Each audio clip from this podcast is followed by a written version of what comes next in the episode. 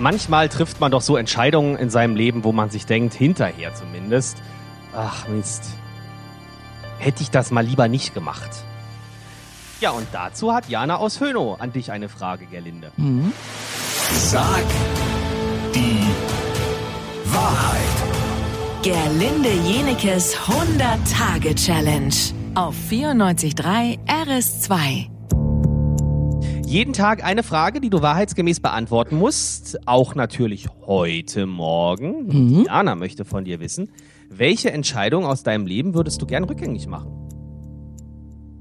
Das ist eine grundsätzliche Geschichte. Ich gebe wahnsinnig schnell auf und ähm, bin da, also fast noch äh, trauriger über meine Eltern, die mich nie zu irgendwas gezwungen haben, äh, als über mich selber oder eine Entscheidung, die ich nicht äh, hätte treffen wollen. Ich habe äh, wahnsinnig viel immer angefangen. Ich habe Gitarre gespielt, ich habe Klarinette gespielt, ich habe Judo gemacht, ich habe Karate gemacht, ich habe Ballett gemacht, all das und das habe ich immer nur ganz kurz gemacht und dann hatte ich keine Lust mehr und meine Eltern haben gesagt, okay, dann musst du es nicht weitermachen. Und ähm, ja, ich, ich, das, das ärgert mich, dass es nichts gibt, wo ich sage, okay, das kann ich.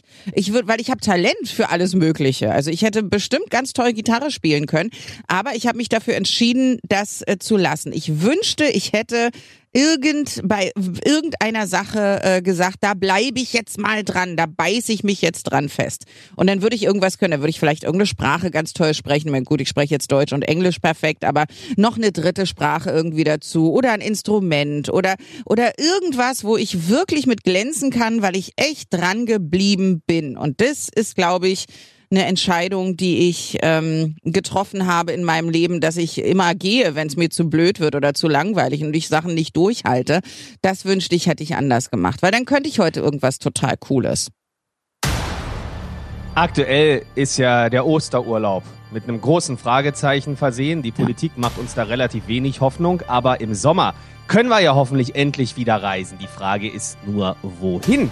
Gerlinde, wenn du dich entscheiden müsstest, Urlaub für immer nur noch an einem einzigen Ort, weil es da so schön ist. Mhm. Wo wäre das?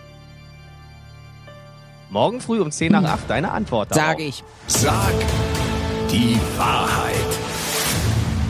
Gerlinde Jenekes 100-Tage-Challenge auf 94.3 RS2.